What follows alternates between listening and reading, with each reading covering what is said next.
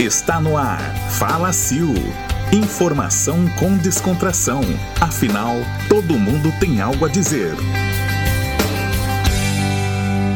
Fala aí, pessoal, tudo bem? Estamos nós aqui novamente, dessa vez para falar de um tema que tem afligido a todos nós e tem levado a muita reflexão. A gente tem visto aí nuvem de gafanhoto, a questão do coronavírus espalhando-se assim globalmente e tantas outras doenças com vírus e bactérias acontecendo, e cada vez mais isso nos faz refletir se não é uma resposta da natureza à ação do homem. E por isso a gente convidou hoje para o Fala Sil um expert no tema, que é o professor Dr. Marc François Richter, que é da Universidade Federal do Rio Grande do Sul. Bem-vindo ao Falacil, professor. Muito obrigado pelo convite. Meu. Professor, o senhor é um alemão que há 23 anos está morando aqui no Brasil, mas a gente não consegue nem falar o seu currículo, que começou lá na Alemanha com uma graduação em Química, né? E vamos dizer assim que continuou é, passando pelo Instituto Pasteur, passando pela Universidade Federal do Rio Grande do Sul, e o senhor tem sempre atuado muito nessa área de pesquisa e projetos de bioquímica, né?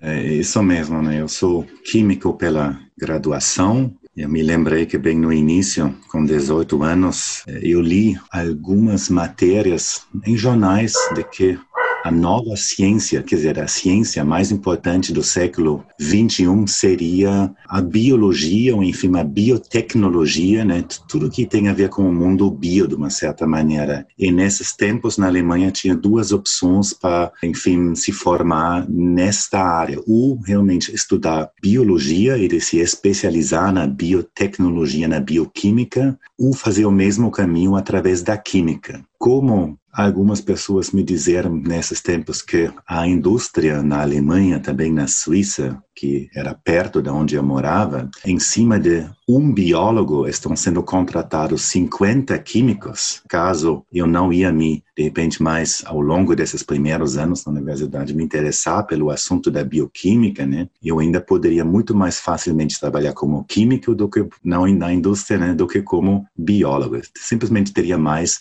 possibilidades de emprego. Mas no quinto semestre, quando eu participei, portanto, como aluno da minha primeira aula de bioquímica, após ter, então, já ter feito quatro semestres de química, que não me apaixonar muito, mas quando eu estive no primeiro dia na aula de bioquímica, alguma coisa mudou. Eu adorava isso, né? E, de uma certa maneira, não saiu mais disso, né? Durante muitos anos, a bioquímica, né, dentro de vários projetos e grupos de pesquisa interdisciplinares, que precisa também de bioquímicos, eu participei, né? Primeiro na própria Alemanha, no meu doutorado, depois nos dois pós-doutorados, de, que esta fase depois do doutorado, né, eles não geram um título, né, muitas vezes as pessoas dizem, ah, eu sou pós-doutor, na verdade não é um título, é simplesmente um tipo de trabalho que você já faz muitas vezes dentro de universidades ou também em empresas de vez em quando, trabalhando, né, como doutor, né, de forma bastante independente, já, né, já, já que você foi formado, né, como tal. Primeiro, então, em, em um instituto Pasteur lá em Paris, dois anos e depois aqui no Brasil, onde eu comecei na Universidade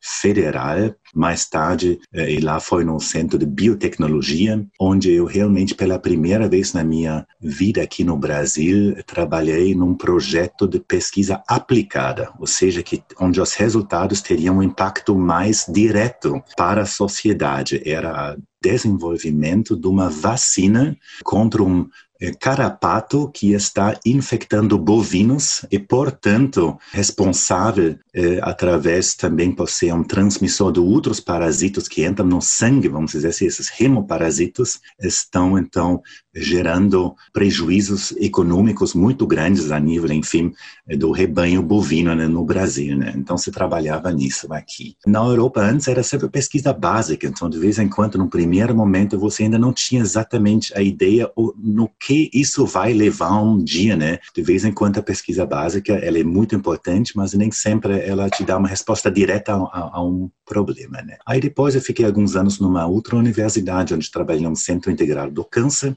finalmente cheguei na Universidade Estadual do Rio Grande do Sul, onde eu trabalho até hoje. E há dois anos, né, se bem curtir este período, desde 2003, eu estou num programa de pós-graduação que é um mestrado profissional, não mestrado acadêmico, mestrado profissional em ambiente e sustentabilidade. Este assunto realmente eh, me é muito caro porque é extremamente aplicado ao que estamos fazendo. Então, claro que nós também estamos publicando em revistas científicas, mas o mais importante é realmente fazer trabalhos que geram produtos, que geram algo factível, algo palpável, vamos dizer assim, que na hora e alguma resposta a algum problema no sentido sentido de melhoria da qualidade de vida, ou enfim, em relação às pessoas. Isso que o professor doutor está conversando com a gente é muito importante para as pessoas entenderem, né? Olha quanta informação ele trouxe nessa fala dele, contando um pouquinho do histórico dele, né?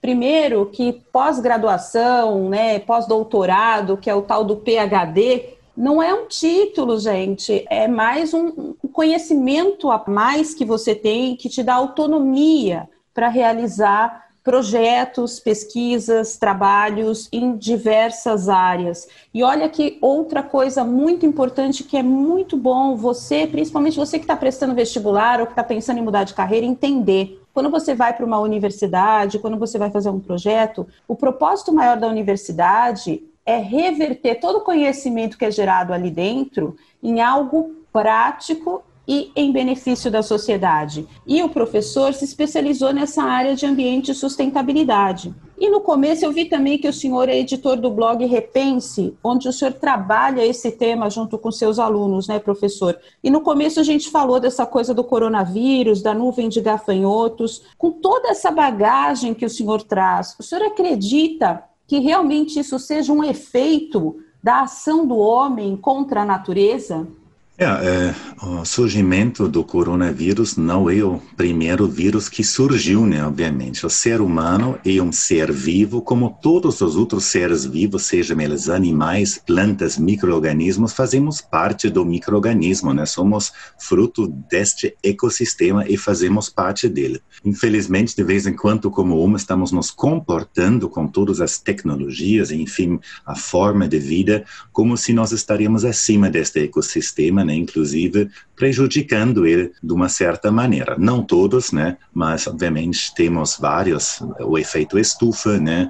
Poluição dentro dos oceanos, por exemplo, né? Essa própria poluição na natureza, né? Das águas, do solo, enfim, né? Então, de uma certa maneira, me parece, né, de que este coronavírus ele surgiu a partir de uma contaminação de um primeiro ser humano através de animais selvagens. Se entendi bem que estavam sendo vendidas né, lá na China, em algum mercado, e, enfim, eh, como são animais selvagens, né, e não, enfim, domesticados, não, enfim, eh, vamos dizer, agropecuário, alguma coisa assim, eles, eh, então, estavam, enfim, foram retirados da natureza, não se sabe bem de onde, né, e, enfim, eles estavam infectados, né, e, de alguma forma, então, este vírus chegou, né, enfim, contaminou este ser humano, não se sabe se por causa de uma mutação ou alguma coisa assim, né, mas o fato é que nós não estamos preparados, é, é um novo tipo de vírus, não existe vacina ainda, está sendo trabalhado arduamente agora nisso, né? Acredito que provavelmente já no próximo ano, depende no final deste ano já se tem uma primeira vacina, né? Vários estão sendo testados atualmente, né? Mas não era a primeira vez. Nós tivemos entre 1900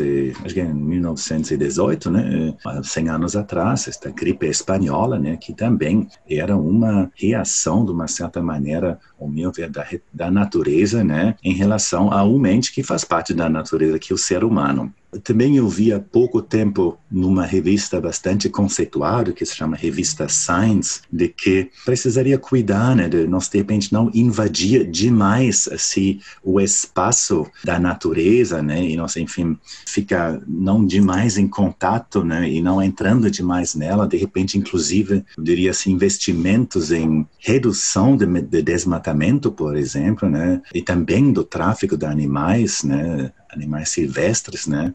por prevenir pandemias, né? Então, estes alguns um grupo de pesquisadores de várias um, universidades no mundo, né, que fez este estudo em conjunto, né, diz então que investimento público em preservação ambiental, de uma certa maneira, seria mais barato do que o gasto, né? tanto econômico como social que se hoje em dia a nível do mundo em tantos países se paga para conter esta pandemia que nós temos atualmente, né? Então, de uma certa maneira, acho que nós precisamos de alguma forma conviver melhor com a natureza. Isso que o senhor falou é muito importante, né? Essa questão da preservação ambiental como um agente, uma ferramenta de prevenção e combate a pandemias, não só as que já existem, mas as futuras que podem existir, né? E enquanto o senhor falava da questão aí do morcego, do que a gente vê que a, a, chegada desses vírus são intervenção do homem na natureza, né? Como é que a gente poderia hoje? O senhor acha que isso tudo que a gente está vendo hoje, por exemplo, essa nuvem de gafanhoto que está perto do Brasil, não está perto do Brasil, até remetendo aos tempos bíblicos, né, daquela invasão de gafanhotos no Egito, como é que a gente consegue combater? O senhor acha que há uma mudança comportamental e aqui no Brasil, com queimadas na Amazônia, com tantas coisas acontecendo, há uma esperança, do ponto de vista dos especialistas, de que isso mude a partir desse momento que todos tiveram que ficar confinados e repensar um pouco na sua maneira de agir, de pensar? Eu concordo com você no que se você diz, né? Muitas pessoas estão confinadas, isolamento social, né? Não todos, obviamente, mas muitos ficam o dia inteiro em casa. Hoje em dia, muitas pessoas trabalham de casa, né? É uma atual nova rotina, né? Se fala muito no novo normal depois da pandemia, que seria diferente do antigo normal. Há pouco tempo eu fui convidado a dar uma palestra de um dos cursos de biologia da Universidade Federal de São Carlos, onde normalmente aqui eu moro aqui no sul em Porto Alegre, meio longe para me deslocar até lá, mas com a internet, né, isso é impossível com todas essas videoconferências que também é um efeito da pandemia ao mesmo tempo, né, algumas coisas estão mudando. E eu acredito que eu tenho um pensamento positivo no sentido de que estamos nos conscientizando cada vez mais, cada vez mais pessoas estão sabendo dos problemas ambientais, não todos estão conscientes conseguindo ainda mudar seu estilo de vida em relação a isso, mas tem cada vez mais informação nas redes sociais também são utilizados para o bem, vamos dizer assim, não só para o mal. e desta forma, então, eu acho que cada vez mais pessoas são conscientizadas, estão se dando conta, né? Estão se perguntando o que que eu posso fazer. Eh, são daqui a pouco cada vez mais também consumidores conscientes. Isso não é uma coisa que acontece de um dia para outro, nem de um de uma semana ou um mês para outro são mudanças que chegam aos poucos, mas as próprias empresas também têm cada vez mais uma responsabilidade socioambiental, ela é importante para eles e nesse sentido eu me lembro que, por exemplo, quando também uns dois, três meses atrás nós vimos várias notícias positivas que seriam efeitos colaterais desta pandemia. Por exemplo, a diminuição da poluição do ar tanto na China como no norte da Itália. Eles foram bastante divulgados através de imagens satélites que estavam medindo certos gases que são responsáveis pelo efeito estufa, como o, di, o óxido nítrico e o dióxido de carbono, e, e, e diminuir bastante, né? Outra coisa que nós vimos foram animais invadindo as cidades, que normalmente são nosso lugar, né? Mas enfim, né? quem definiu que uma espécie de teria seu lugar específico, o ser humano conseguir isso. E eles estavam lá. Temos, uh, observamos menos ruído, né, portanto, o, o céu mais limpo também, né, devido a uma menor poluição. E, e desta forma, eu, eu vi, me lembro de uma fotografia que foi feita no norte da Índia, onde, na primeira vez em 30 anos, se conseguiu ver o Himalaia, que em 30 anos não tinha mais, poderia mais ser visto, né? Uau. E, um, isso de, exatamente devido há uma diminuição da poluição. Né? Então, de uma certa maneira, tudo isso nos mostrou que um mundo melhor é possível, um mundo mais sustentável, né? um mundo, de repente com menos poluição, tudo isso.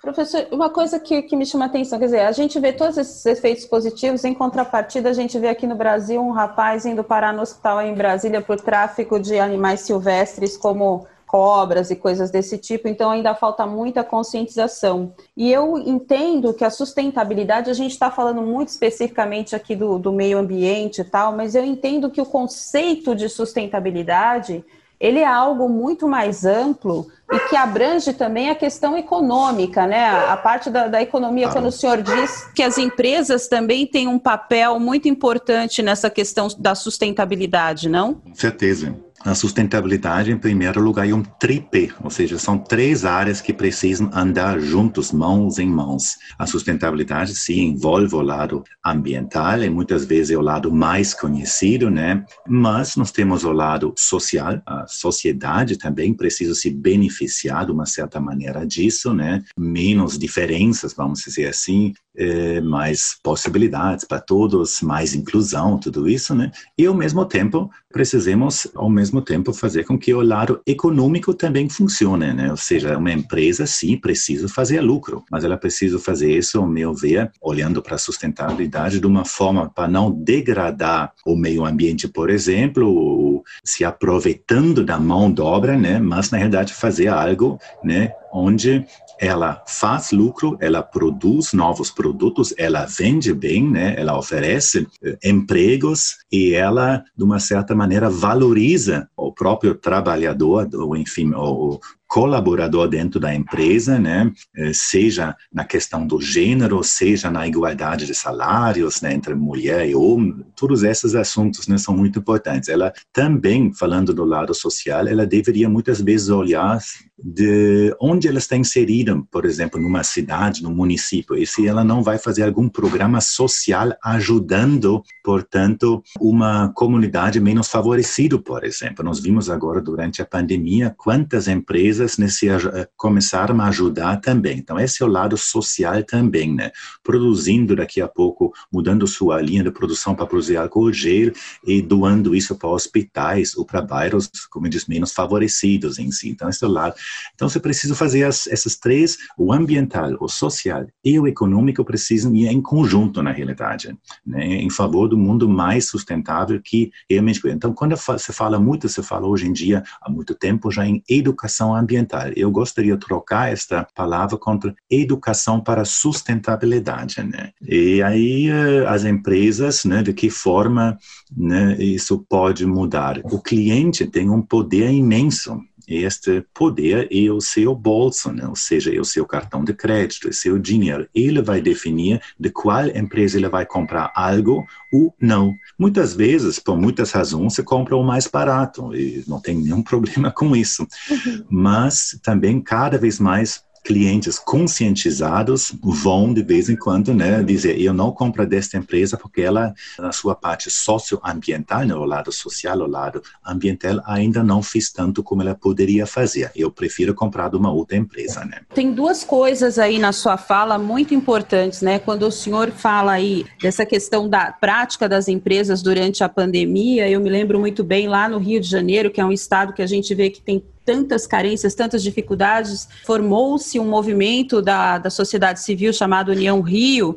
e eles doaram para o Hospital do Fundão, que é da Universidade lá do Rio de Janeiro, da Federal do Rio de Janeiro, doaram, reformaram alas, doaram UTIs, então realmente houve uma mobilização muito grande, né? Então, mas precisou acontecer uma questão de pandemia. E a outra coisa é essa educação para sustentabilidade que eu acho que eh, a juventude está um pouco mais consciente. Há um tempo atrás eu fui numa palestra sobre economia colaborativa, onde se falava do compartilhamento das coisas para um reuso mais sustentável, né? Então, eu acho que é uma questão de, de mudança de cultura e toda mudança de cultura demanda tempo, né, professor?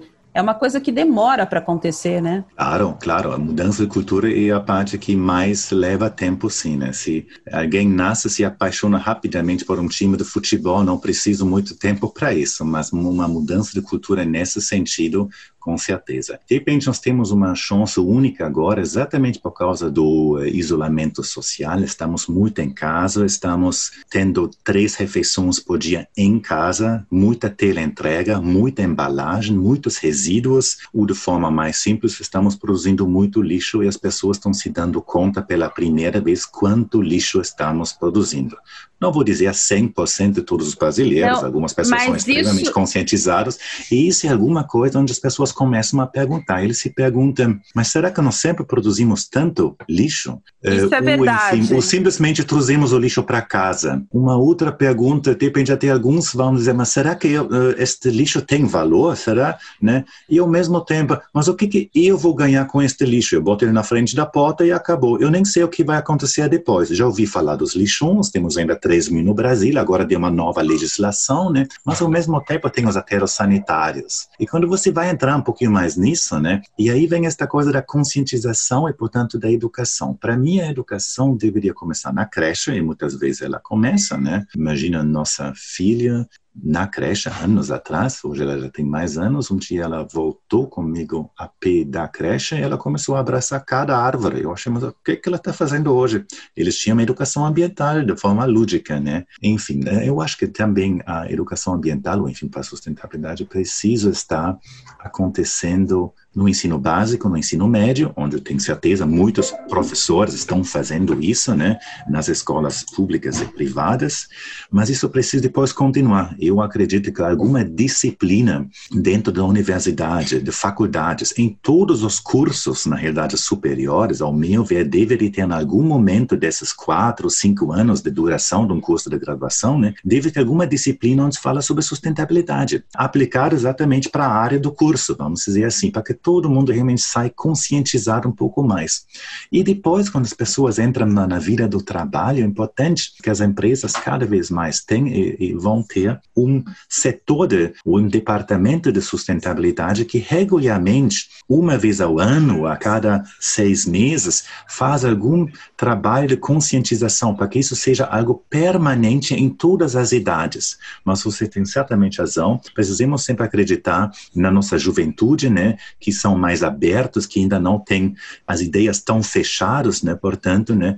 E isso é extremamente importante, né? É uma questão comportamental, né, professor? Tem que ter a sustentabilidade incutida no comportamento, no dia a dia, na prática. Essa questão do lixo é muito interessante. Eu tenho uma amiga, ela vai me permitir citar o nome dela aqui, Eliana Caetano, uma jornalista muito é, competente, inclusive, e, e, essa foi uma das grandes observações que ela me fez. Ela falou: Sil, eu percebi nessa pandemia a quantidade de lixo que eu gero, eu não tinha Sim. noção. E isso é muito bacana, porque a partir disso ela começou a mudar hábitos dentro de casa. E, e eu acho que esse é o processo, né? A gente olhar, se cada um fizer a sua pequena parte, o todo acaba ganhando. E a universidade Exatamente tem um papel muito importante nisso, porque eu acho que quanto mais as empresas se conscientizarem que ao fazer parcerias com universidades, a gente tem visto ultimamente esse movimento crescer né, nas startups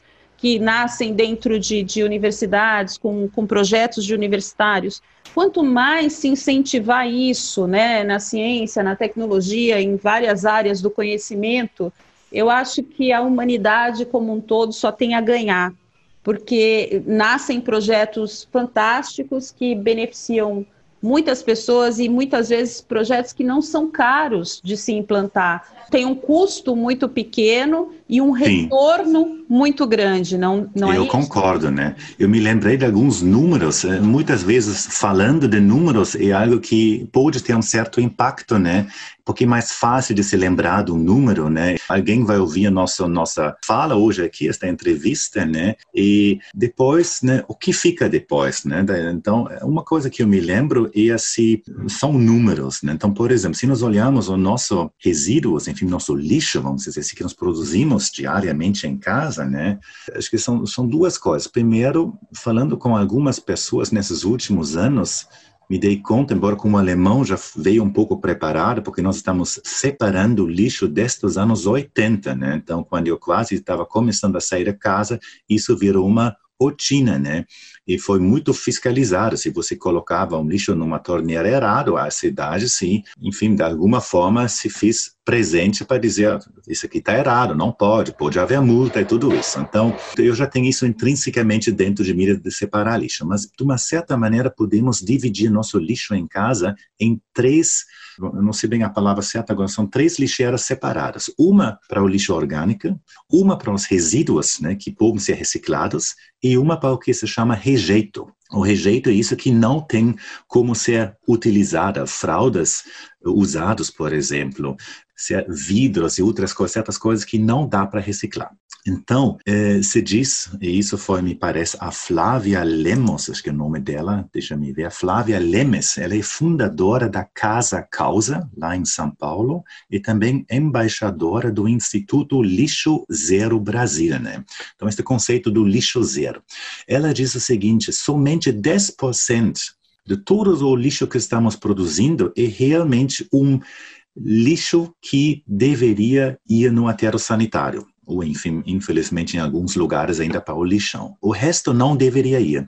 51% do lixo que estamos produzindo em casa é lixo orgânico, ou seja, basicamente metade. E o resto são os mais ou menos, então, 40, 39, 40% que seriam, então, os resíduos que podem ser reciclados. Então, importante seria separar isso de uma certa maneira. O problema é que no Brasil, por enquanto, destes 40% de lixo reciclável, que são os resíduos, né, que têm valor, somente uma pequena parcela de aproximadamente 5% está sendo reaproveitado, entra de novo né, na cadeia produtiva através da reciclagem e da economia circular. O resto ainda não tem, não tem demanda, não ainda se, não se consegue. Então, muita coisa está sendo misturado ainda e vai nos aterros sanitários na melhores hipóteses. Só que com isso vai muito material para lá que não precisaria ir para lá, que poderia ser aproveitado para outra coisa. Então, a ideia do lixo zero exatamente não é não produzir mais lixo. Se eu não compro mais nada, nada a partir de hoje, problema é que também não vou comer nada, né? Daqui a pouco não vou beber mais nada e assim a vida não vai para frente. Mas a ideia do lixo zero é outro. E na realidade tenta produzir o menos lixo possível que vai depois mesmo para o caminhão do lixo a ser depois enviado para o matéria sanitário. Então, o lixo orgânico poderia ser utilizado para produzir adubo, por exemplo. Né? Se você tem uma casa e um quintal, isso é mais fácil, um apartamento isso é mais difícil.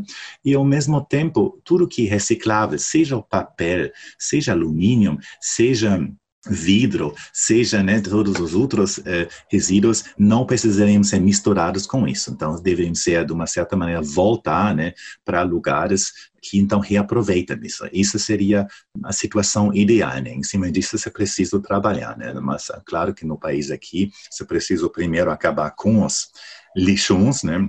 porque eles contaminam o solo e a água, os lençóis freáticos e tudo isso, né? E desta forma, então, ainda tem, obviamente, um longo caminho a fazer. Acho que na Alemanha, hoje em dia, se recicla já 50%, mais ou menos. Estados Unidos, parece que 30% a 40%.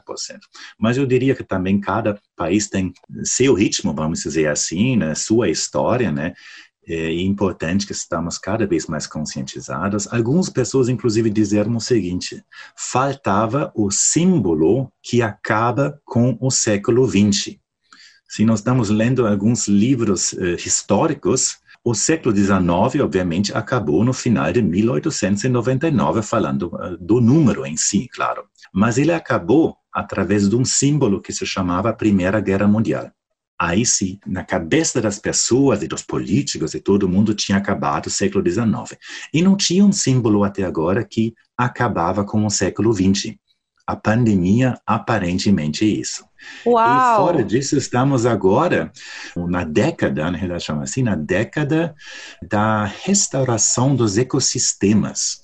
Ou seja, nós estamos numa década declarada pela ONU para, eh, enfim, fazer né, com que nós vamos eh, fazer uma recuperação ambiental. Então, esse é o lema da década, vamos dizer assim, né?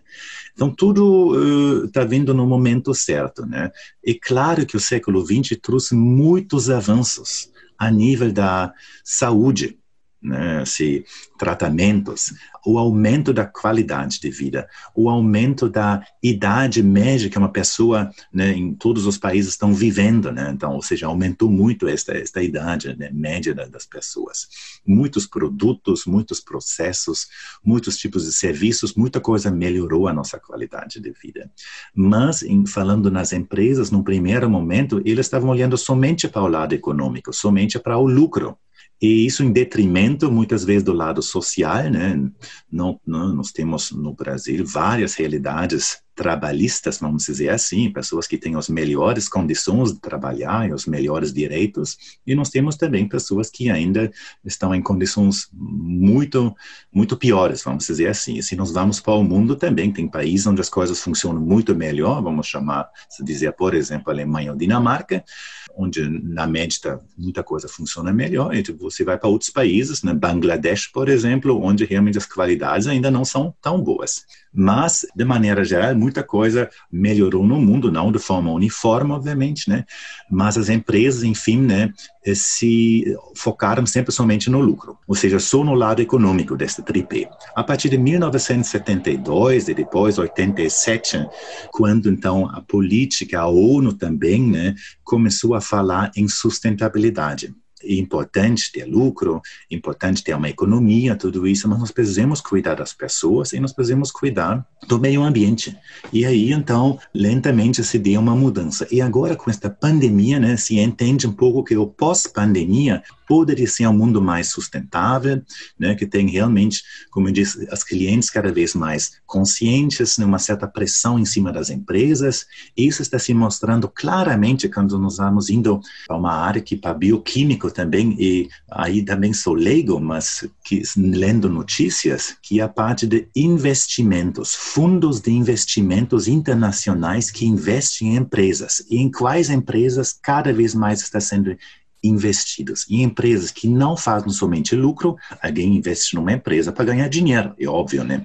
Mas eles estão cada vez mais então investindo em empresas que eh, conforme três letras E SG, em português seria ASG, e o lado ambiental, o lado social e o lado de gestão. A gestão seria o lado econômico. Então, eles querem que a empresa não somente faz lucro, se dá bem e dá muitos dividendos para eles depois, né, como retorno disso, deste investimento, mas eles querem também que nessas empresas, ou enfim, esses fundos querem que também eles cuidem do social eles cuidam do ambiental. E isso está aumentando cada vez mais. E isso me dá uma esperança, inclusive também em relação, nós vimos algumas notícias nos últimos tempos que alguns países, conjuntos de países, mas também conjuntos de empre, empresas e empresários enviaram, por exemplo, cartas ao governo brasileiro de cuidar, por favor, um pouco mais. Então, algumas ações positivos que me dão bastante esperança de que realmente o novo normal pode ser diferente do antigo normal em relação à pandemia.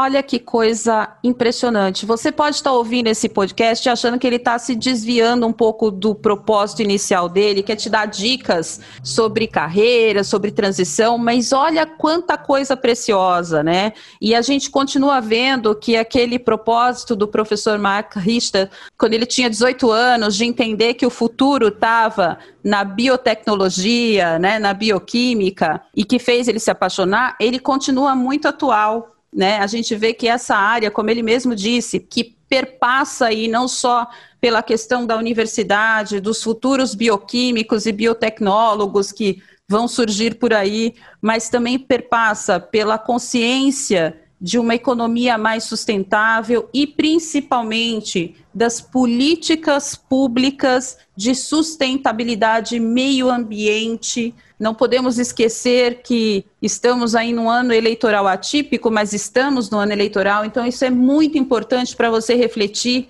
qual é o futuro, qual é o Brasil pós-pandemia e futuro que você deseja. Para você como futuro profissional, para escolher sua carreira, pensa também num curso que vai te dar essa noção mais ampla do que o teu papel enquanto profissional vai contribuir com o social, com o meio ambiente, com a humanidade de uma forma geral, né? Porque a gente sempre pensa que o, o ser humano ele tem um tempo passageiro, ele tem um tempo limitado sobre a Terra, mas a Terra permanece e outros seres humanos virão. Então, qual é o legado que a gente quer deixar? E isso faz parte do papel de cada um deles. Se a gente conseguiu com esse bate-papo rápido e tão rico, que o professor Marco Richter trouxe para a gente, despertar em você um pouquinho de reflexão, um pouquinho de conscientização e fazer com que você, dentro da sua casa, comece a olhar para o seu lixo e falar: hum, não quero ficar que nem aquele filmezinho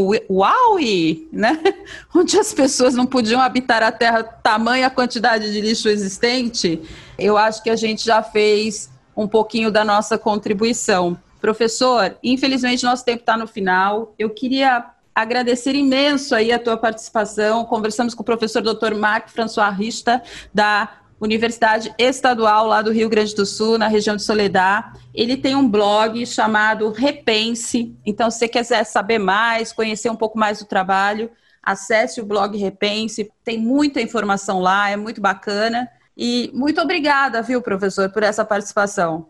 É, da minha parte também, uh, agradeço muito, adorei falar sobre isso. Eu acho tão importante, nós cientistas, nós pesquisadores, nós não fechamos na nossa academia, na famosa nuvem acadêmica desligada do mundo real mas, né, através da minha fala hoje de novo, de forma indireta, fiz conscientização para a sustentabilidade, né? E o nosso blog, do qual você falou, é um trabalho que três professores, eu e duas colegas, gestores ambientais ambas, essas sim são do ramo ambiental mesmo, né? Eu seria mais um fake como bioquímico, né? Mas, enfim, nós três, junto com três alunos nossos, criamos este blog. Os alunos são importantes porque eles entendem dessas, eh, enfim, tecnologias modernas, né? De postar e tudo. E nós estamos, então, divulgando muitas notícias, uma, em princípio, uma vez por dia, até para não colocar demais, uma vez por dia uma notícia ou da nossa região, do, do, nosso estado aqui do Rio Grande do Sul, ou do Brasil, ou do mundo, não interessa de onde é a notícia, no sentido de dizer, olha, lá já se faz algo assim, né? Para as pessoas saberem, para as pessoas aprenderem, para se conscientizar, né? E isso diariamente, de uma certa maneira, e nós temos hoje em dia, em, em seis meses de blog, já temos 9 mil acessos, nós já temos 500 assinantes, não só aqui do Rio Grande do Sul, mas a grande maioria é de São Paulo mesmo, do Rio de Janeiro, de Minas Gerais, dos três estados do Sul e no Norte e Nordeste mais das capitais, acho que é onde tem o maior número de pessoas provavelmente morando, né? E uh, inclusive no exterior tem algumas, devem ser brasileiros que moram lá no exterior, mas sim, tanto no, no Canadá, nos Estados Unidos, Japão, Coreia do Sul, Austrália e alguns países da Europa, né? Portugal também, porque lá fica mais fácil a língua, né? E isso é um prazer fazer esse trabalho, não é um trabalho científico, é um trabalho de divulgação, né? E nós estamos começando a abrir isso para colunistas, né? Ou seja, nós vamos convidando pessoas de fora para também poderem escrever uma coluna a ser postado lá. Então, essa é a nossa conscientização em favor da sustentabilidade. Acho que é algo tão importante do que escrever artigos científicos que poucos vão poder ler, porque não tem numa banca de revistas uma revista científica. Isso só nas, nas bibliotecas das universidades, né? É isso aí, gente. Olha, é muito importante e é bacana o professor falar isso, porque o Falacil, por incrível que pareça, a gente está novinho no mercado, mas a gente já tem audiência nos Estados Unidos, além do Brasil, Estados Unidos, Irlanda, França e Portugal. Ah, então, isso é muito bacana, a gente fica muito feliz, porque o nosso trabalho é esse: é levar informação de qualidade, fazer as pessoas refletirem. E, e vou terminar o Falacil de hoje com a mensagem do nome do blog do professor Mark Richter e suas colegas e alunos. Quando você for fazer qualquer coisa na sua vida, repense, tá bem? Então, até a semana que vem com mais Falacil. Obrigado. Você ouviu Fala Sil. Informação com descontração. Siga-nos nas mídias sociais e no site da Plena Palavra.